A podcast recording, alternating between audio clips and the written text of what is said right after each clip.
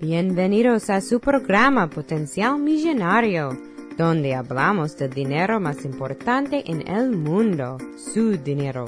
Y ahora con ustedes, Félix Montalara, autor del libro Potencial Millonario. Muchas gracias por sintonizar al programa Potencial Millonario. Este es Félix Montelara quien le habla. Soy el autor del libro Potencial Millonario. Si deseas participar del programa o hacer una llamada, puedes llamarnos al 334-357-6410 o si deseas enviarnos un mensaje electrónico desde mi página potencialmillonario.com.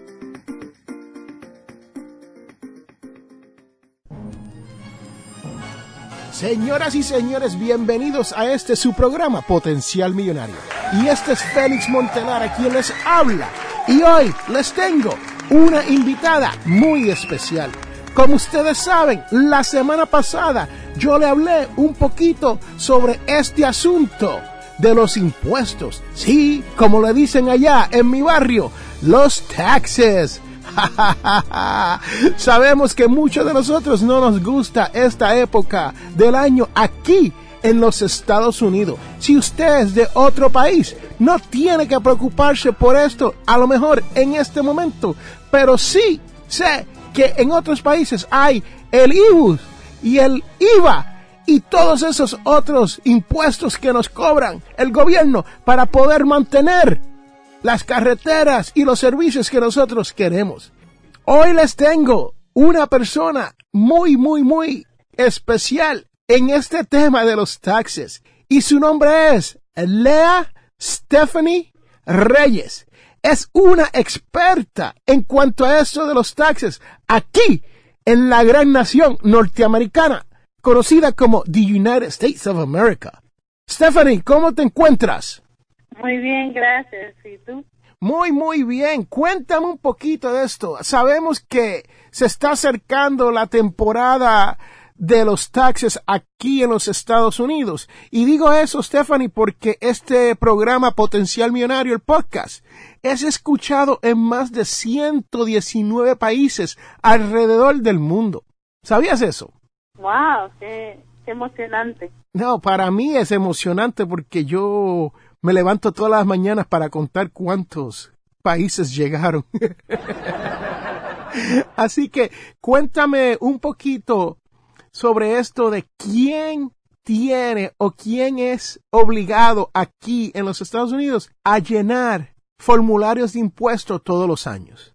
Bueno, eh, hay un requisito mínimo de impuestos que tiene que llenar si es una persona soltera. El mínimo es 10.400, pero si es una persona casada eh, son 21.200 y así va dependiendo del estatus en el que uno va a hacer los impuestos.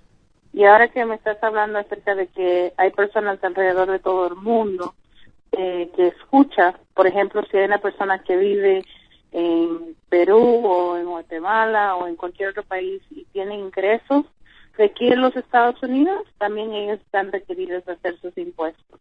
Si uno es una persona que vive aquí en los Estados Unidos, pero no tiene un número de seguro social y trabaja aquí, ¿tiene que pagar impuestos? Sí, eh, necesita conseguir un ITIN, le dicen, o número de identificación de impuestos. Y ese número se consigue mediante cuando uno hace los impuestos.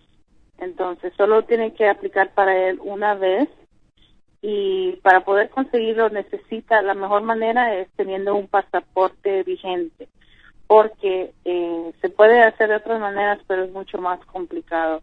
Entonces, el IRS prefiere que uno eh, tenga el el pasaporte físico para mostrárselo a ellos como documento de identificación. Entonces, este ITIN, esto es para personas que no califican o no tienen un número de seguro social, ¿no? Correcto. Usted ha vivido aquí, tiene un número de seguro social, tiene todos sus documentos y tiene una compañía. ¿Podrías usar un número de identificación para llenar impuestos a través de la compañía o no? Bueno, puedes hacerlo de cualquier manera, eh, de dos maneras, en el sentido de que si es tu compañía y eres el único dueño, puedes puedes hacerlo bajo tu social, porque de todos modos el ingreso va a ser reportado bajo tu social. Pero eh, así que por asuntos legales puedes sacar el número de identificación de impuestos con el IRS para la compañía y el estado donde uno vive necesita que uno tenga una registración o una licencia. Ah, pero eso es por preferencia personal. Ahora, si es un partnership, entonces si tiene alguna con alguna otra persona, entonces ellos sería mejor tener el número de identificación para la compañía porque de ahí se tiene que dividir las ganancias. Ah, ok, entiendo. Y cuéntame sobre esto de el documento nuevo que nos está llegando a todo el mundo. A mí me han llegado preguntas sobre este documento. Yo le digo el documento sobre Obamacare, pero en realidad, ¿qué es este documento? Es el Affordable Care Act se llama. El Affordable Care Act, sí, como dicen allá en mi barrio, Affordable Care Act. sí, correcto. Este documento es para verificar que las personas que tienen seguro de salud, porque la persona que no tiene seguro de salud entonces tiene que pagar un penalty, una multa. Una multa. Una cantidad dependiendo de lo, de lo que gana, entonces la persona tiene que pagar una multa si no tuvo seguro. Entonces, este formulario, el 1095, es para verificar de que sí, de hecho, las personas tuvieran seguro. Y como te estaba explicando, el, los formularios son 1095A, 1095B o 1095C, dependiendo de las circunstancias de la persona. ¿Tiene seguro? Va a recibir uno de esos tres. Y de trabajar y no tener seguro, entonces, ¿qué tenemos que hacer? Si trabajas y no tienes seguro, vas a pagar una multa por no tener seguro. La, para el 2014 era un por ciento o mínimo 95 dólares. Para el 2015 es 2% o mínimo 325 por persona. Y para el 2016 va a ser 3% o mínimo de 650 por persona. Entonces, eh, pues tienen que ver qué qué es lo mejor para cada persona que tú me estás diciendo si yo me gano, un ejemplo, 10 mil dólares al año, un por ciento de, ese, de esos 10 mil, que serían, en mi caso, eso, serían 100 dólares, ¿no? Ah. o 10 dólares. Pues mira, si estás menos del mínimo requisito para hacer los impuestos, no está, no, no estás en obligación de de hacer, eh, de pagar un seguro. En caso de que estés menos de ese, de esa cantidad, muchas veces eh, vas a calificar para tener Medicare. Pero, por ejemplo, una persona típica o una persona que gana 30 mil dólares, por decirlo así, entonces tiene lo que se llama la deducción estándar de 6.200 más 4.000 dólares de la excepción personal. Son 10.200 dólares que no tienen que pagar. Entonces, los 33.000 menos, menos 10.000, 23.000. Entonces, es un por ciento de esos 23.000. Así es como funciona. Eh, en todos los casos ellos van verificando eh, qué es lo más alto.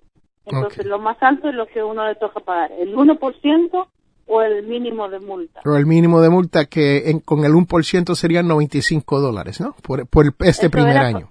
sí, eso era para el 2014, pero este año el mínimo es 325 por persona. Ahora, Stephanie, me han llegado preguntas de personas que son personas mayores de edad que reciben el Medicaid y no llenan impuestos. Ellos, francamente, no llenan ningún impuesto porque ellos lo que reciben es ese, el seguro social y tienen su Medicaid y no, no, nunca han llenado. Y están un poco preocupados porque le envían esta forma y dicen, ah, voy a tener que pagar una multa y como no he llenado, pues no voy a saber y un día de esto me van a venir y me van a, a llevar, ¿no? Cuéntame sobre ese asunto de una persona en ese estado. Pues para darte buenas noticias, mm, eh, una persona que es mayor de 65 años y tiene Medicare no tiene por qué preocuparse. Si tiene seguro, no va a tener mm, ninguna multa. Si lo que gana no tiene que hacer impuestos, no va a tener ninguna multa. Esas personas están, eh, no se tienen que preocupar de nada. La razón por la que recibieron ese formulario es porque eh, Medicare está requerido de mandárselo a todos el que tenga Medicare. Entonces, es solo un formulario más para información, pero no, ellos no tienen que hacer impuestos, no tienen que hacer nada con eso. Ellos están muy bien, no tienen de qué preocuparse. Eso es interesante. Eso es uno de los puntos que yo quería que me explicara porque te lo digo, me han estado escribiendo y la preocupación es grande dentro de la comunidad porque no saben cuánto, si deben o no deben pagar o si hay multa o no hay multa y esto lo aclara, lo aclara muy bien. Si usted no se gana suficiente dinero como para pagar impuestos, no se tiene que preocupar por este documento ni no habrán problemas con el IRS en el futuro, ¿no? Sí, correcto. No, ellos ellos están libres de cualquier ah, multa y libres de hacer impuestos porque especialmente cuando es mayor eh, tiene más deducciones entonces tiene más ingresos de los cuales ellos no llegan ni al requisito mínimo de hacer impuestos entonces si ese es el caso de esta persona no tiene por qué preocuparse.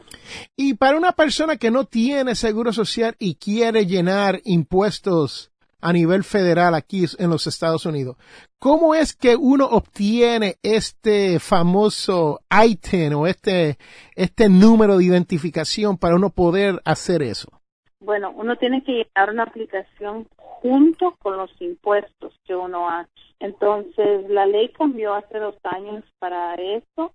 Antes eh, solo se, se requería una copia de los documentos legales copias notarizadas, pero ahora se, se requieren los documentos originales. O sea, que uno tiene que enviar el pasaporte. Sí, tiene que tener el pasaporte.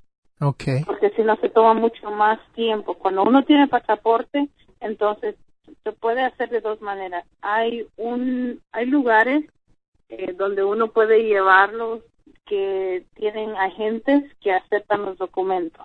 Y entonces ellos verifican que el pasaporte o cualquier identificación que uno lleva es correcto. No, es verídico. También en las oficinas del IRS tienen personas agentes que hacen eso. Entonces uno puede llevarlo en persona y hacerlo, mandarlo por correo. Pero si uno lo manda por correo, tiene que mandar el pasaporte eh, en el sobre junto con la aplicación y los taxes, todo junto. Wow, el pasaporte original tiene que enviarlo.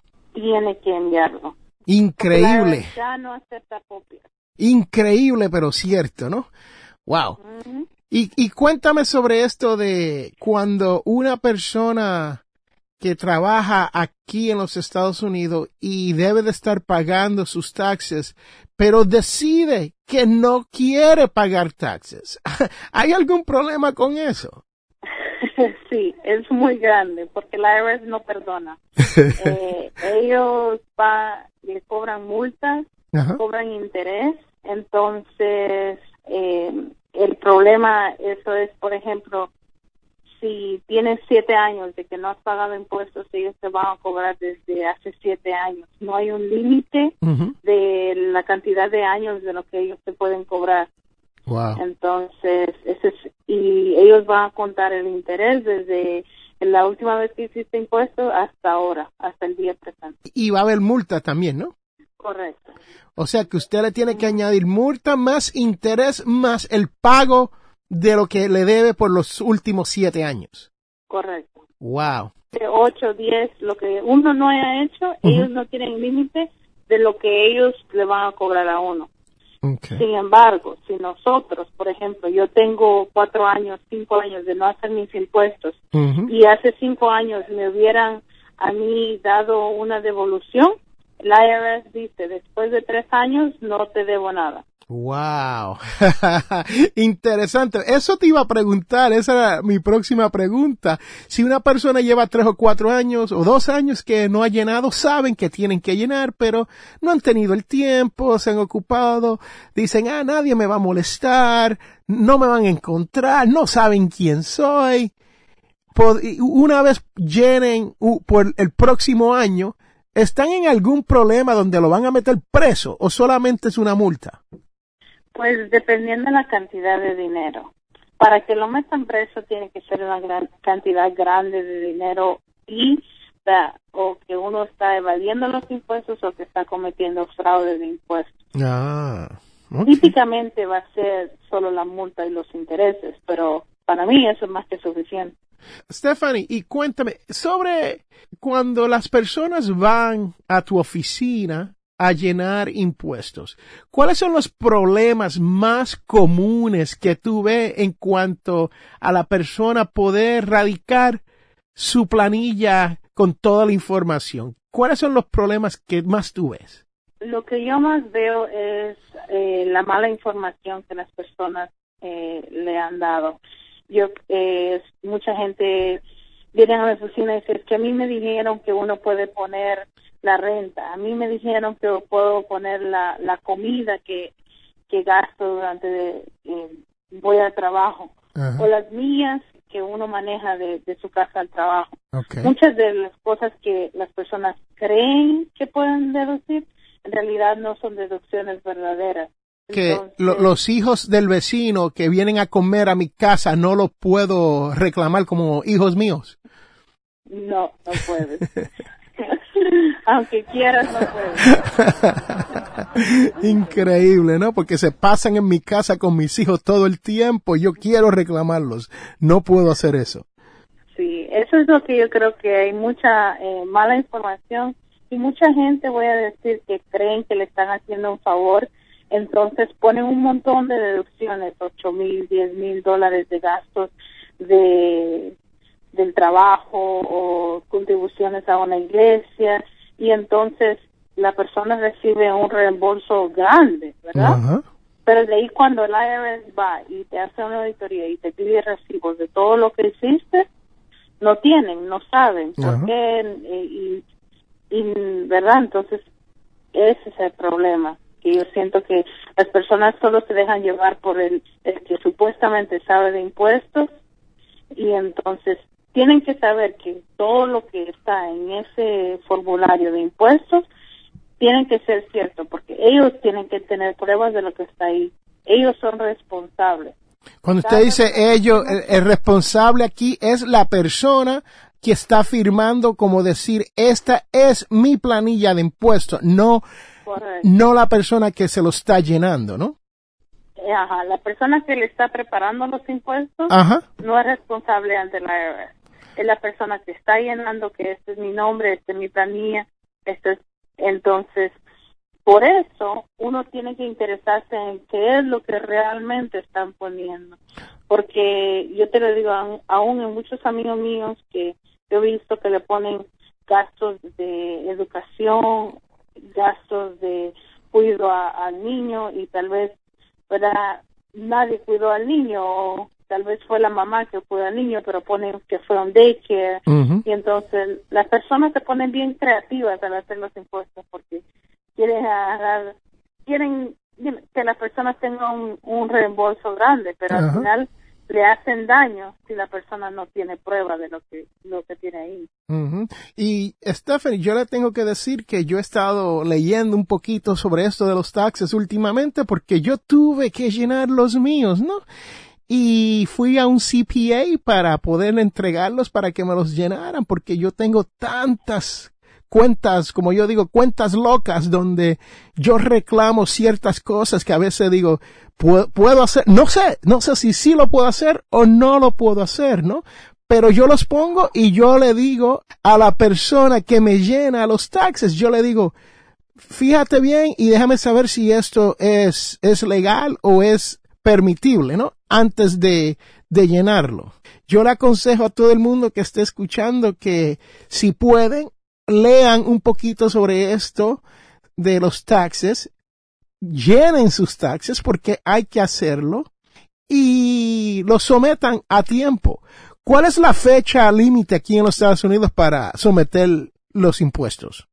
Pues típicamente es el 15 de abril cada año. Pero este año, porque tuvimos un leap year, nos dieron hasta el 18 de abril. o sea, el leap year es el año ese donde en febrero tenemos hasta el día 29, en vez de 28 días, ¿no? Entonces, ¿tenemos hasta qué fecha dijiste, perdona? Hasta el 18 de abril. Este año tienen tres días gratis, tres días más para poder radicar su planilla. Y de no poderlo hacer antes, vamos a decir que llenamos las planillas y nuestro preparador nos dice, señor Montelara, les debe al gobierno federal mil dólares y al gobierno estatal doscientos dólares. Y yo le digo, pero es que, Stephanie, no tengo ese dinero. ¿Qué puedo hacer en, en ese momento? Pues lo mejor que uno puede hacer es eh, pagar un poco de entrada. En, con el IRS uno puede ir pagando, por ejemplo, puede hacer cuatro, puede hacer cuatro pagos, o no importa la cantidad de pagos, pero en 120 días, si uno paga la cantidad que uno debe el balance en 120 días, no tiene que hacer ningún plan de pago. Okay. Si uno hace un plan de pago con el IRS, tiene que pagar 100 dólares y tiene que pagar interés en esa cantidad de dinero que debe. Entonces, si uno puede, bajo todas circunstancias, pagarlo antes de 120 días después del 18 de abril, entonces no va a tener interés. Si lo hace después, entonces va a tener una multa e intereses y todo lo demás. Okay. Puede hacerlo y uno puede tener un plan de pago de acuerdo a lo que uno puede pagar con el IRS. Tiene esas dos opciones. Esas son las dos opciones. opción número uno es, usted puede entregar su planilla con un poco de dinero, vamos a decir, tiene más que 100 dólares, envía la planilla con 100 dólares y hace sus pagos antes de 120 días y termina de pagar los mil dólares originales y los 200 al Estado. Y entonces ahí no hay ningún interés, no hay ningún problema. Pero si yo quisiera tardarme más de los 120 días, entonces tengo que planificar un plan de pago con la persona que me está preparando los taxes, ¿no? Los impuestos, para que el IRS entonces me cobre los 100 dólares más los intereses, ¿no?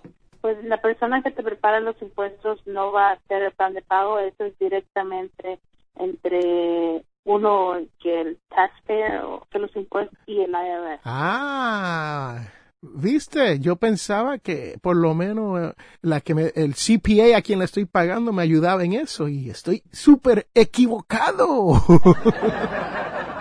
Persona puede ayudar, pero típicamente hay solo porque hay un formulario que te puede ayudar a, llenar, pero típicamente es ya eso va a ser el IRS que va a mandar una carta y diciendo qué es lo que se necesita hacer. ¿Y qué consejo usted tiene para nuestra comunidad latina de potencial millonario que está escuchando esto en cuanto si tienen algún problema con el IRS, ¿cómo se puede solucionar? Porque yo escucho muchos anuncios que dice, nosotros somos expertos con el IRS y te podemos eliminar tu deuda. ¿Cómo es que trabaja eso? ¿Eso es cierto o eso es solamente algo que nos dicen para sacarnos más dinero? Bueno, lo que sí les puedo decir es que no todo lo que el IRS hace es correcto. Ellos comete sus errores. Entonces, cuando uno recibe una carta del IRS, lo mejor que uno puede hacer es realmente ir y verificar qué es lo que está diciendo. A veces ellos lo único que quieren es información adicional o a veces ellos hacen te quitan un crédito erróneamente. Entonces, con que uno mande los documentos apoyando lo que uno pone, muchas veces eso ya le ayuda a que le den el dinero de regreso.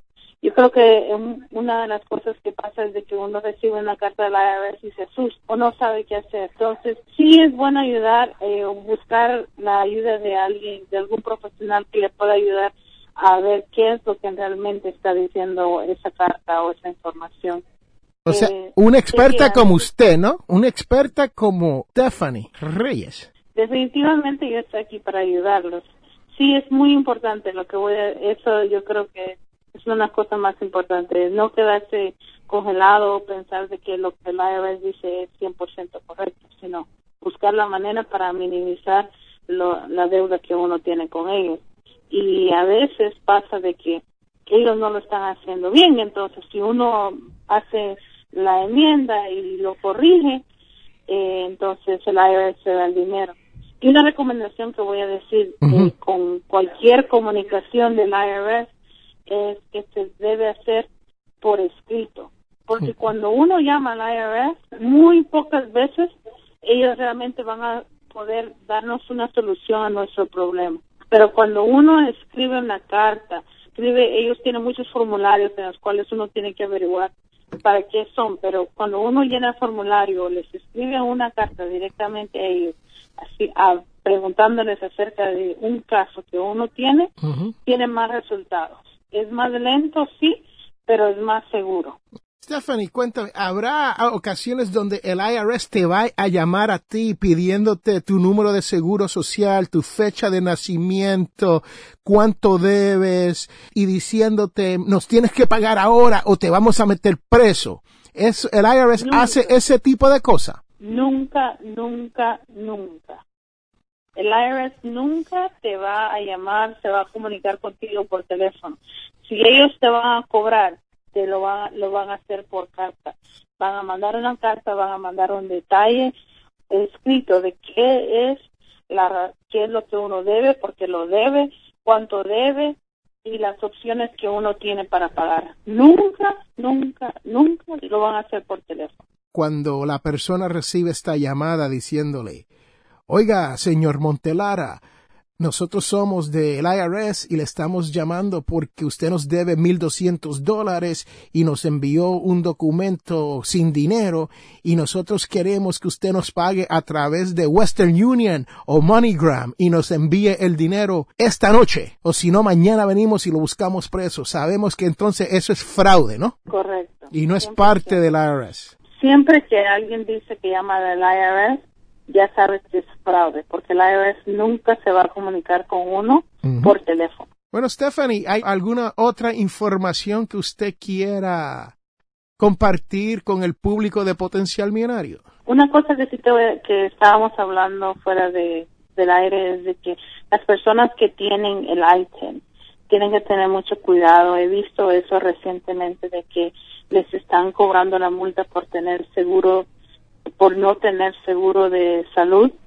Y una persona que tiene el ITIN tiene una excepción, no tiene que pagar la multa. Ah, interesante. Muchos, seguros de salud no son eh, disponibles a las personas que tienen solamente el ITIN. Entonces, como regla, si tiene ITIN, no tiene que pagar esa multa. Así que les diría que verifiquen su planilla y vean si la persona que le hizo el impuesto le dio la excepción, porque este año he estado haciendo muchas revisiones y de los cuales he visto que las personas no los están haciendo bien. Bueno, en resumen, Stephanie, pues número uno, ¿cuáles son las cantidades para uno tener que rendir planilla por obligación? Son 10.200 para... ¿Personas solteras? Soltero. Ajá y 20.400 para personas casadas. Entonces, si uno se gana esas cantidades, uno tiene que llenar planillas federales, ¿no? Correcto. Entonces, ¿cuál es el documento nuevo que nos llega? Que es el 1095, ¿no? Sí, el 1095 va a hablar directamente en cuanto a los de seguro de salud. Y si usted tiene más de 65 años y está en Medicare, no se tiene que preocupar por ese documento. Correcto. Y si el IRS lo llama diciéndole que usted no ha llenado algo correctamente y les debe dinero y tiene que enviárselo de la noche a la mañana, entonces eso nos indica que estamos hablando de fraude y no es el IRS, ¿no? Correcto. Y no, no hay que preocuparle, lo mejor que puede hacer es colgarle a esa persona. Y si usted tiene un ITIN, que es el número de identificación para las personas que no tienen número de seguro social, usted está exento de la ley esta del documento del 1095, ¿no? Correcto. Bueno, señoras y señores, ahí lo tienen. Ese es el resumen de todo lo que hemos hablado hoy aquí en este su programa Potencial Millonario. Stephanie es una experta llenando estos documentos Stephanie, si hay alguna persona que le gustaría hablar más con usted o por lo menos hacerle una pregunta, ¿hay alguna manera que esta persona se pueda comunicar con usted? Bueno, eh, diría que la mejor manera sería contactándome por mi correo electrónico, que sería más directo, y es lea.morales arroba gmail.com. Y Lea es L-E-A. Punto, y Morales con S. Morales. con S. Arroba, Gmail, que es punto com. Ahí lo tienen, señoras y señores. Esa es la mejor manera de uno comunicarse con Stephanie. Si usted tiene alguna pregunta sobre esto de los impuestos, si usted tiene alguna duda, pásele un mensajito y pregúntele. Ahora no espere que Stephanie le haga todo su trabajo de gratis, ¿sabe? Porque Stephanie es una profesional que cobra por esto, así que tenga mucho cuidadito.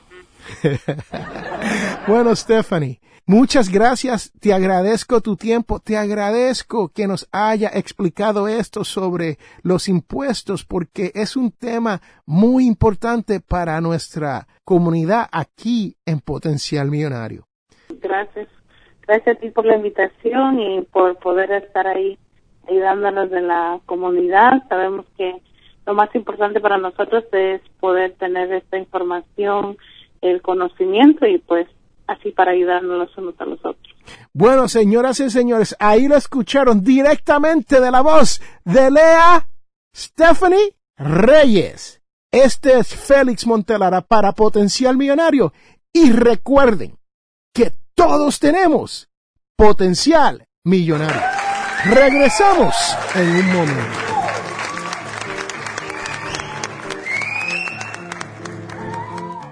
Les habla Félix Amontelara. Este programa es auspiciado por ninjapillow.com. Sí, así como lo oyen, ninja de karate y pillow de almohada. P-I-L-L-O-W.com.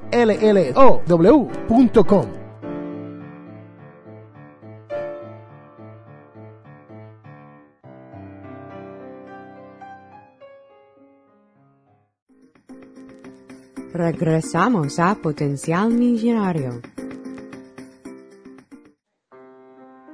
Señoras y señores, bienvenidos de regreso a este su programa Potencial Millonario. Y este es Félix Montelara quien les habla. Y ahora llegamos a la parte más importante de este podcast. Sí, señoras y señores, si usted escucha este podcast todas las semanas, sabe que ahora viene la devoción de la semana, la cual nos llega de Isaías 43,19 y dice, pues yo voy a realizar una cosa nueva que ya aparece. ¿No la notan? Sí, señoras y señores, los cambios, en especial cuando no los buscamos, nunca son bienvenidos. A veces nos sentimos un poco desorientados, ansiosos y a veces hasta enojados cuando estos cambios nos llegan y nosotros en realidad no los queremos.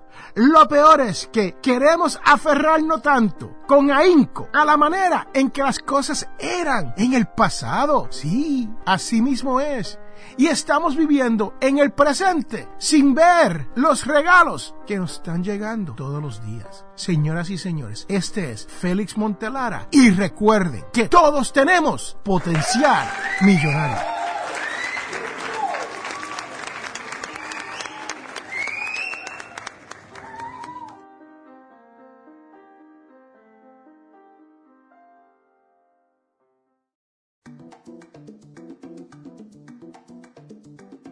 En este mundo, las personas cambian cuando se dan de cuenta del potencial que tienen para cambiar las cosas. Les habla Félix A. Montelara. ¿Tienes problemas económicos? Entonces tienes que leer mi libro Potencial Millonario. Aprenderás a cambiar las cosas, logrando que su dinero llegue a fin de mes. Potencial Millonario está disponible en amazon.com o de potencialmillonario.com. Cómpralo ya.